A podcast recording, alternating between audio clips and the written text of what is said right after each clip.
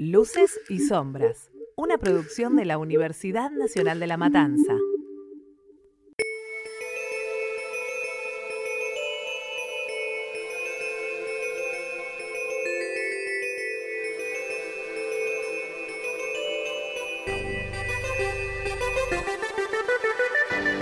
Buenas, esto es Luces y Sombras y le presentamos en el primer episodio, debut y esperamos que no sea despedida, la saga de Volver al Futuro. Mi compañero es Leonel Barco y nos va a traer las distintas informaciones, curiosidades más inéditas de las distintas películas y series que vamos a tratar en nuestro podcast.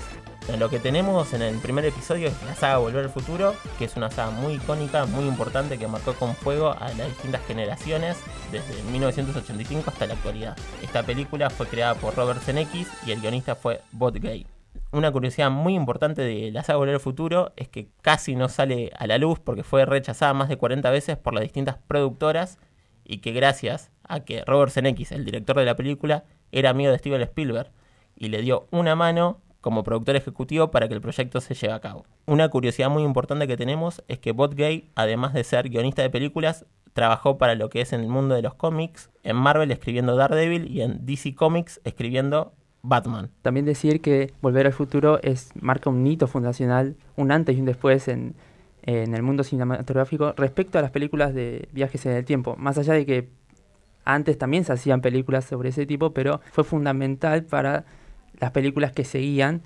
Por eso estamos haciendo este episodio, este primer episodio. Sí, además marcar que Volver al Futuro es una película, como dijimos, de 1985 y que cuando viajan en el tiempo van a 1955 es una película que eh, juega con ese factor de nostalgia de lo, anterior, lo de la época, para traer ese recuerdo en las distintas gentes, en las distintas generaciones que veían la película. Por ejemplo, algo eh, muy importante de la película, un dato muy curioso, es que eh, Michael Fox, que es Martin McFly, como todos lo conocemos, no iba, no iba a ser él, sino que era otro actor que se llamaba Eric Stoltz este actor, al director, a Robert Zemeckis, no le convenció tanto su actuación porque era una actuación más dramática, más que cómica. Al actor este no le convenció y decidió sacarlo del rodaje, pero tuvo que pagar una multa adicional de 3 millones de dólares en lo que es la producción. Fueron otra vez con el proyecto para Michael Fox, pero Michael Fox tenía muchos problemas en lo que era su horario. Tenía muchos trabajos. Exactamente. era un actor medianamente reconocido, más allá que el estrellato lo da como volver al futuro, pero ya tenía otros, trabajaba en otras series también y lo que básicamente decidieron fue los creadores de la película amoldarse a los tiempos de Michael para que pueda estar mayormente en la película, pero más o menos, pero sin embargo creo que solo está, solo las grabaciones se hacían de noche. Exactamente, porque Michael Fox eh, grababa lo que era Lazos de Familia, que era una serie muy conocida eh, americana, esta serie se grababa durante todo lo que era la mañana, entonces Michael Fox recién podía empezar a grabar Volver al Futuro a partir de las 7 de la tarde hasta las 2 de la mañana. Y es por eso que todas las escenas, va, la mayoría de las escenas se dan más que nada de noche, o las escenas más icónicas de la película se dan de noche. Mismo las escenas exteriores que son con la luz natural, se graban los fines de semana, que era cuando Michael Fox no tenía que grabar la serie americana. También es bueno decir que Volver al Futuro tiene muchos admiradores en lo que es a lo largo de la historia y uno de los admiradores más importantes era el presidente de los Estados Unidos que era Ronald Reagan. Cuando Marty va a buscar al doctor en 1955 le cuenta que el, el presidente de los Estados Unidos es Reagan. El doctor se ve muy sorprendido por esto porque dice cómo va a ser un, un actor el presidente de los Estados Unidos. Robert Reagan durante la proyección del film pide que paren la película para volver a repetir la escena donde, donde lo nombran. Además, Reagan, en uno de sus discursos que dio como presidente de Estados Unidos, cita una frase de la película, la frase de no necesitamos carreteras, calle para nosotros, hacia dónde vamos. Es una frase que dice el Dr. Brown al final de la primera película.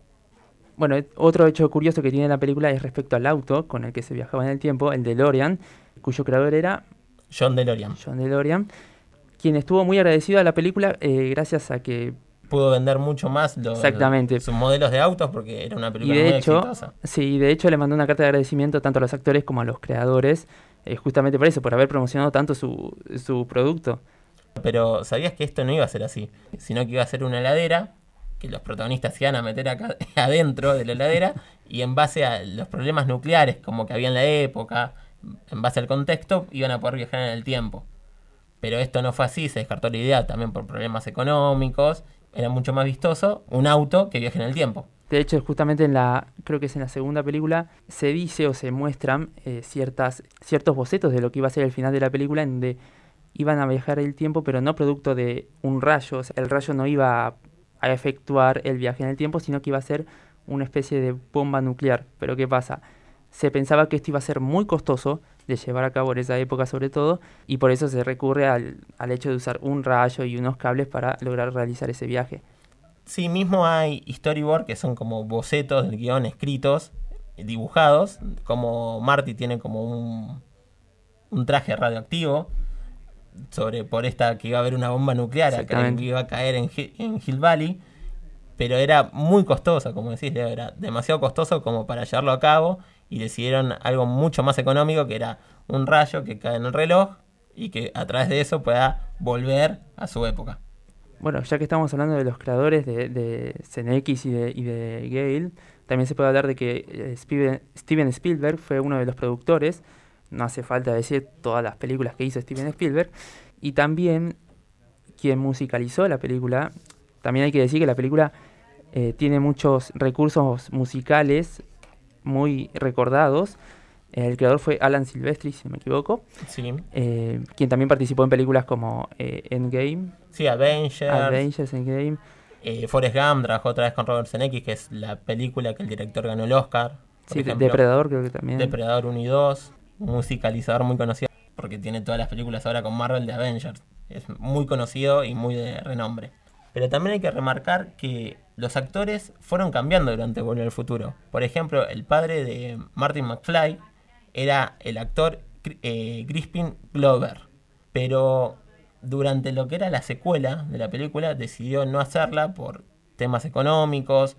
Según él, dice que tenía muchos problemas en lo que es el salario en base a los demás.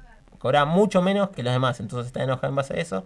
Hubo muchos inconvenientes con esto porque, como todos recuerdan, eh, Volver al Futuro 2 usa muchas escenas de la primera película que estaba, que estaba el actor Griffin Goldberg. Entonces, cuando el actor ve la película, ve la secuela, se enoja y demanda al productor ejecutivo, que era Steven Spielberg. El actor gana el juicio y esto asentó una jurisprudencia en lo que es Estados Unidos, en la Asociación de Actores, para regular el uso de la imagen, el derecho de la imagen de los actores. Porque el actor que usan para reemplazar, que es Jeffrey Gisman, siempre es una. está como testimonial. Siempre aparece de espalda, de lejos. Mismo por eso en la trama de Volver al Futuro 2, el padre de Marty muere.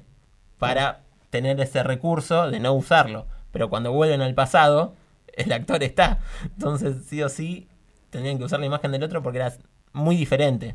Por eso siempre cuando vuelven otra vez a 1985, lo caracterizan. Lo caracterizan de distintas maneras a este actor. Sí. Para que no se note tanto el cambio. Mismo a la actriz que hizo de Jennifer en la primera película, que se llamaba eh, Claudia Grace Walls. Era una actriz que le había ido bien, el director estaba conforme con su trabajo. Iba a participar de la segunda. Iba a, parti- Va, de eh, toda la trilogía. iba a participar en la secuela y en, en toda la trilogía, en toda la saga, pero tuvo problemas con lo que es eh, familiares, eh, porque a la madre le diagnosticaron cáncer, entonces decidió alejarse de lo que es actuación, porque no tenía tiempo. Entonces llamaron a, eh, a otra actriz para representar a Jennifer. La nueva novia de Martin McFly que reemplaza a la actriz, eh, a Jennifer de, de Volver al Futuro 1 y la reemplaza para Volver al Futuro 2 y 3 es Elizabeth Shue que es una actriz que era muy conocida en, esa época porque participó en lo que es Karate Kid. Era la novia de Daniel San.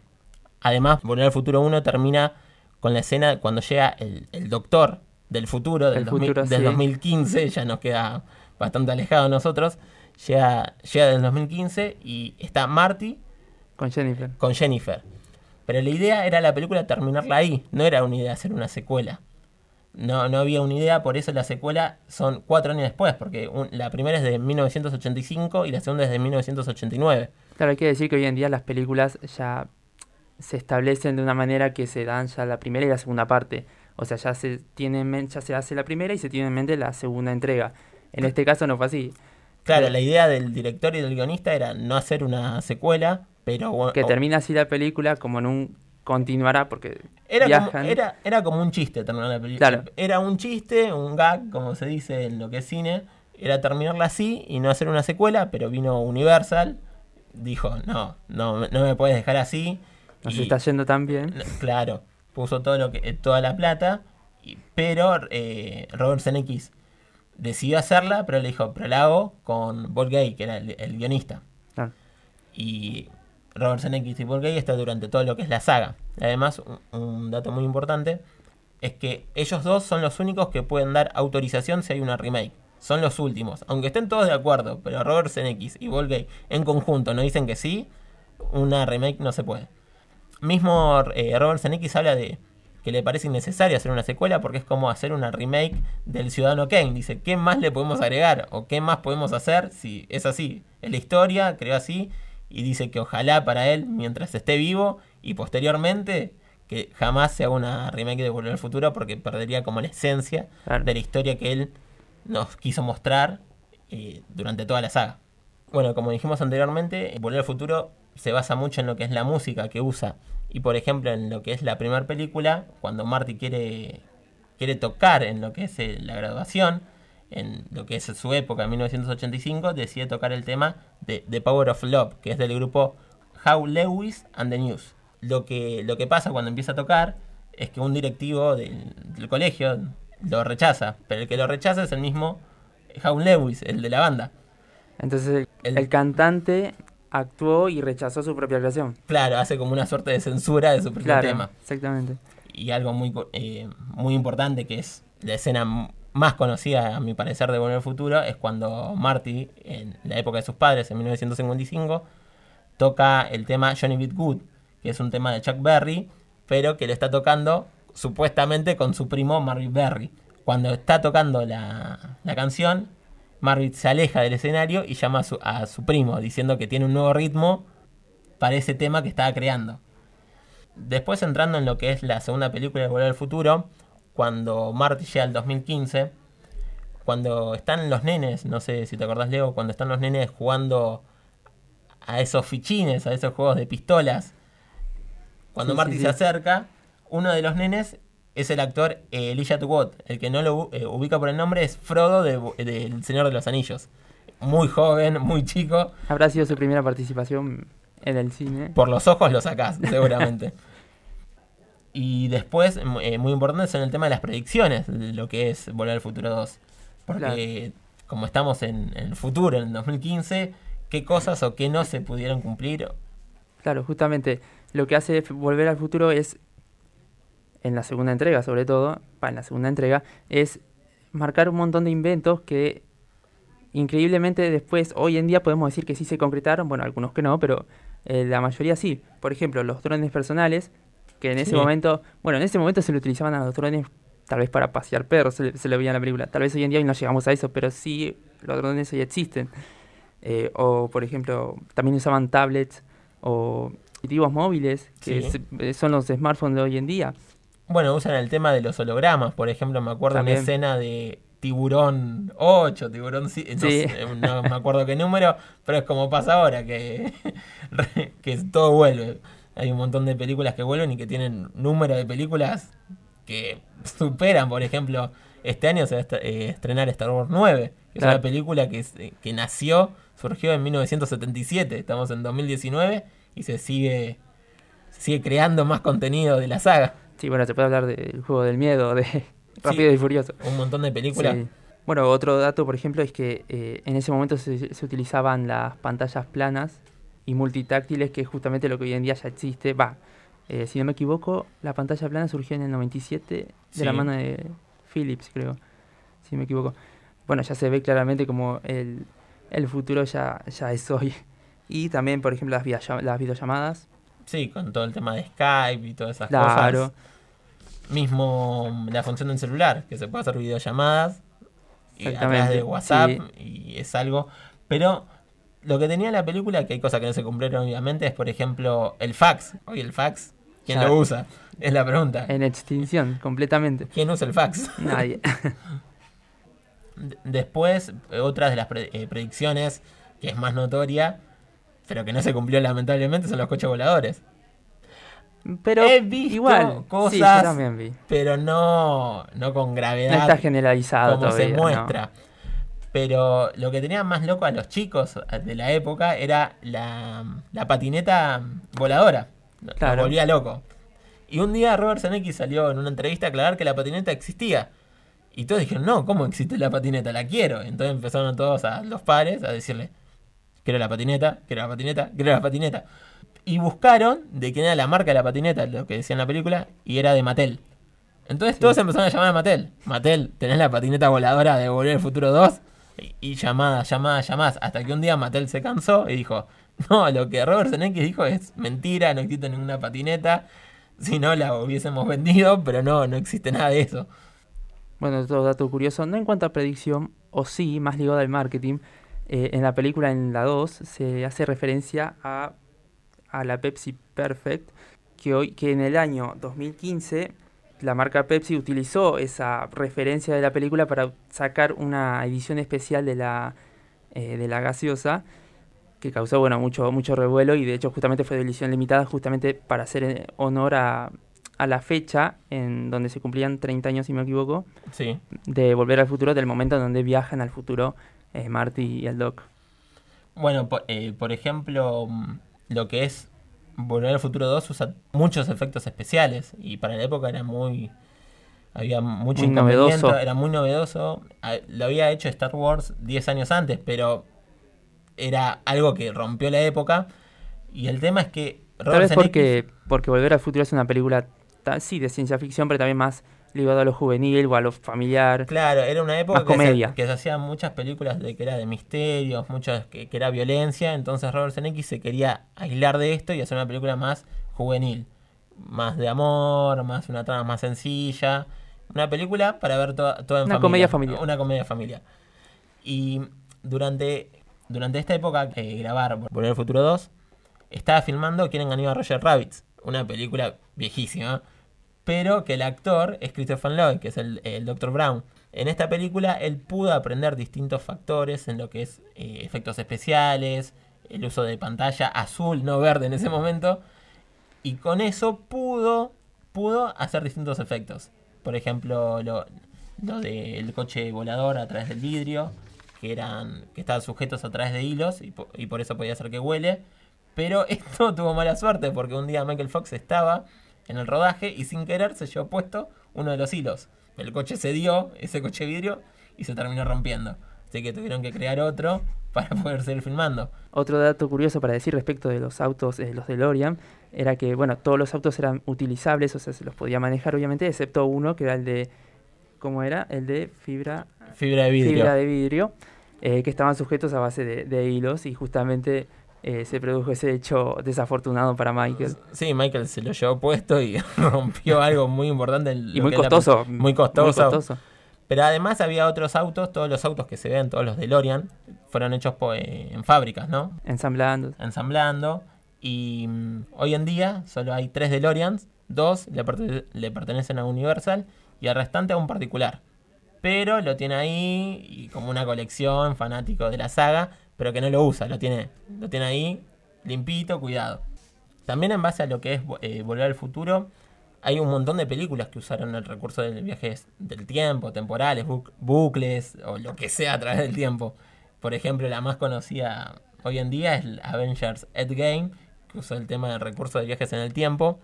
Pero también hay un montón de películas. Por ejemplo, una de las películas que utilizan este recurso es Harry Potter 3, que es la del prisionero de Azkaban, que es cuando Hermione y Harry usan el giratiempos para tratar de salvar a Sirius Black.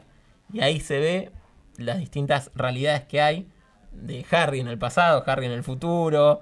Lo que no, lo que uno siempre le explota la cabeza es cuando pensás, bueno, pero si Harry hace lo mismo que hacía cuando nosotros nos mostraban durante el presente. Es decir, que ya hubo un Harry del futuro que viajó al pasado para estar en ese presente que nosotros estamos viendo. Entonces, como una línea que no termina y que siempre continúa y fue una, creo, a mi consideración, que es una de las películas top de lo que es la saga y usa el recurso de lo que es viajes en el tiempo. Después está la película Interestelar, que es de Nolan, el director de Batman. Usa el recurso de los temas temporales. Por ejemplo, si estás en un planeta, tantos minutos son, no sé, 25 años en la Tierra, un minuto.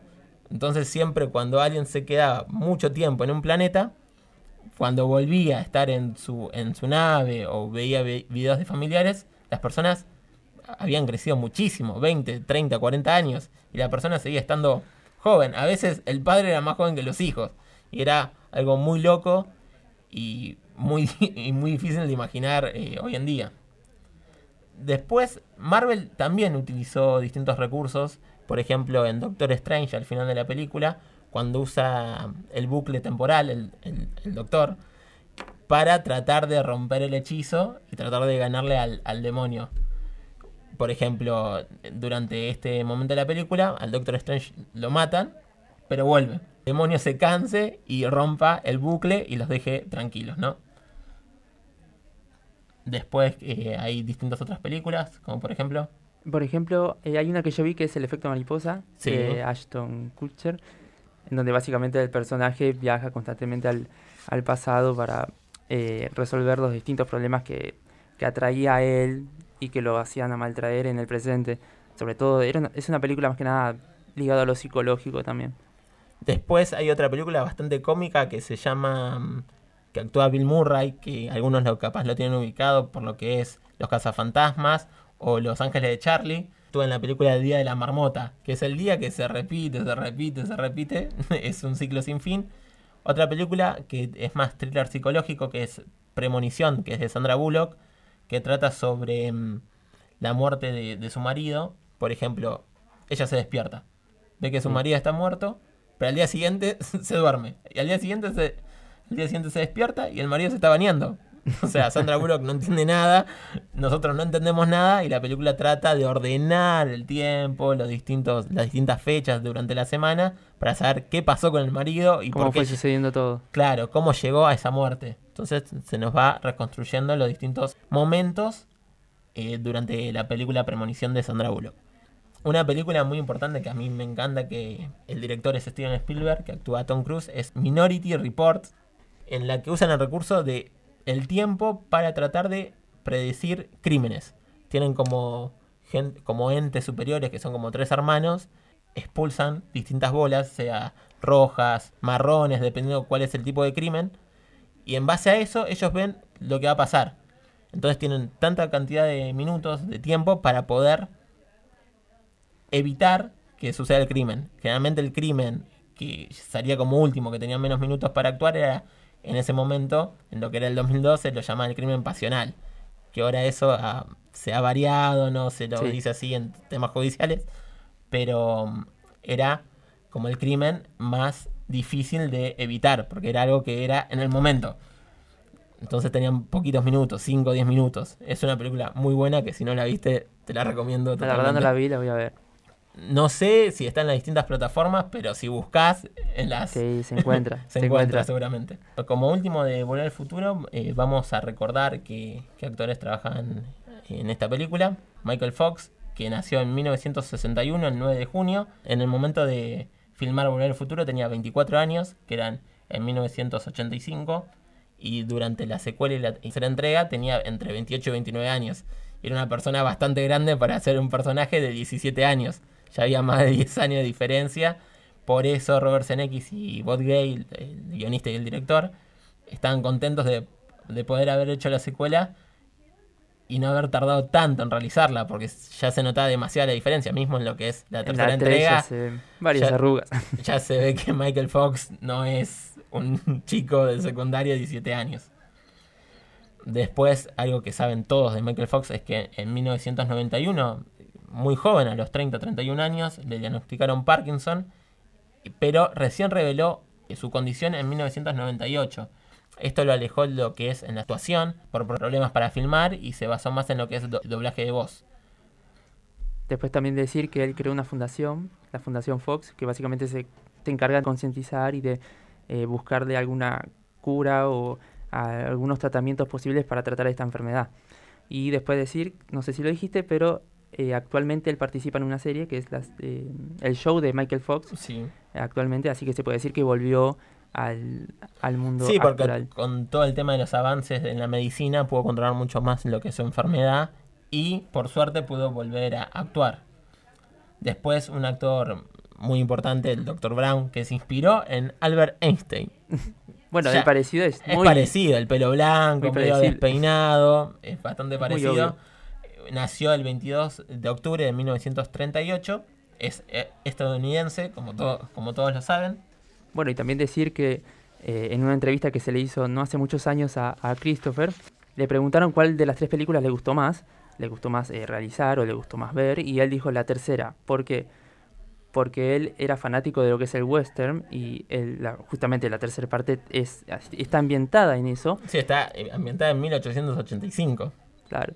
Y además estaba muy fanatizado con la tercera entrega porque básicamente él tenía mayor protagonismo y a él le encantaban las historias de amor. Bueno, y justamente a pesar de, de la edad que tiene puede hacer una escena, no, una escena no, puede realizar una película. Puede dar un Eh, beso en la gran pantalla, que nunca lo había hecho, que lo realiza con lo que es Clara, como era la docente que iba a caer en el precipicio, y que así se iba a llamar el precipicio de Hill Valley. Pero como Clara no cae, el precipicio cambia de nombre y se llama Clint Eastwood, porque Marty había tomado el nombre del actor.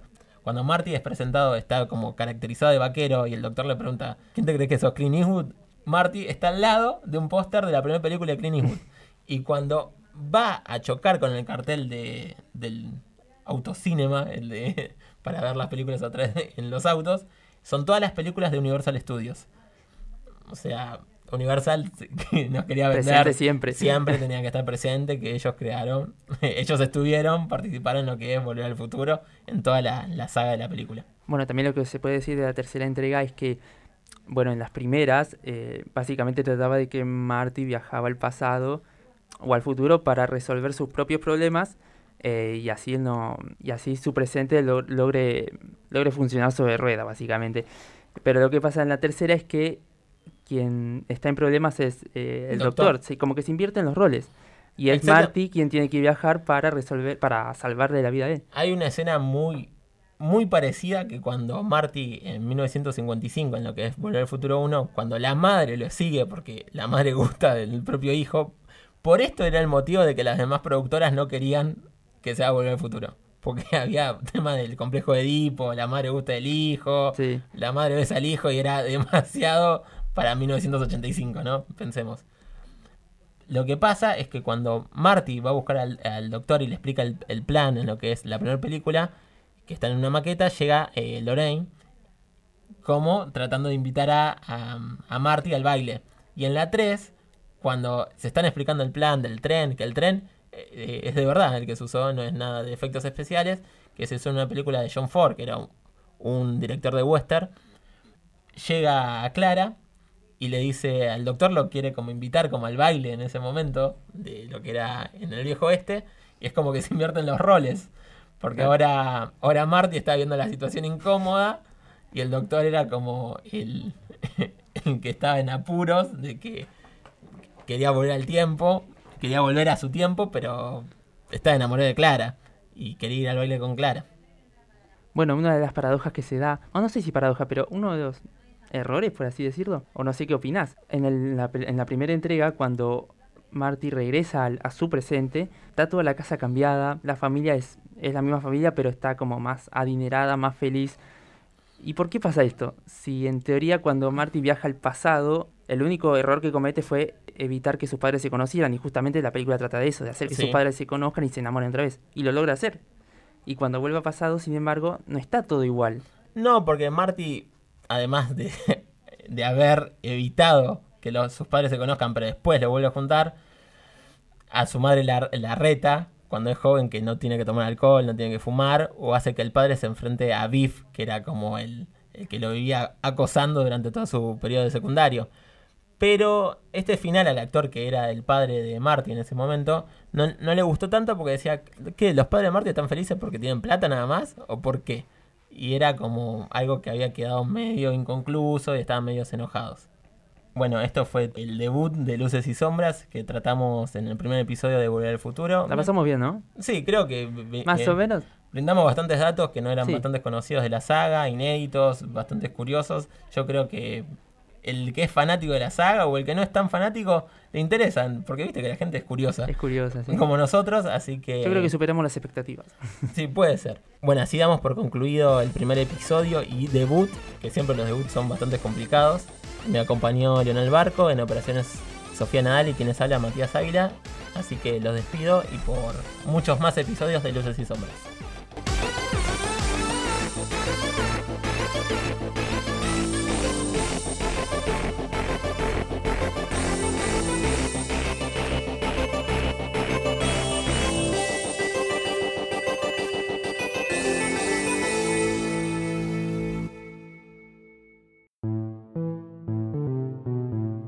Escuchaste un podcast del Taller de Elaboración y Producción en Medios de la Universidad Nacional de La Matanza.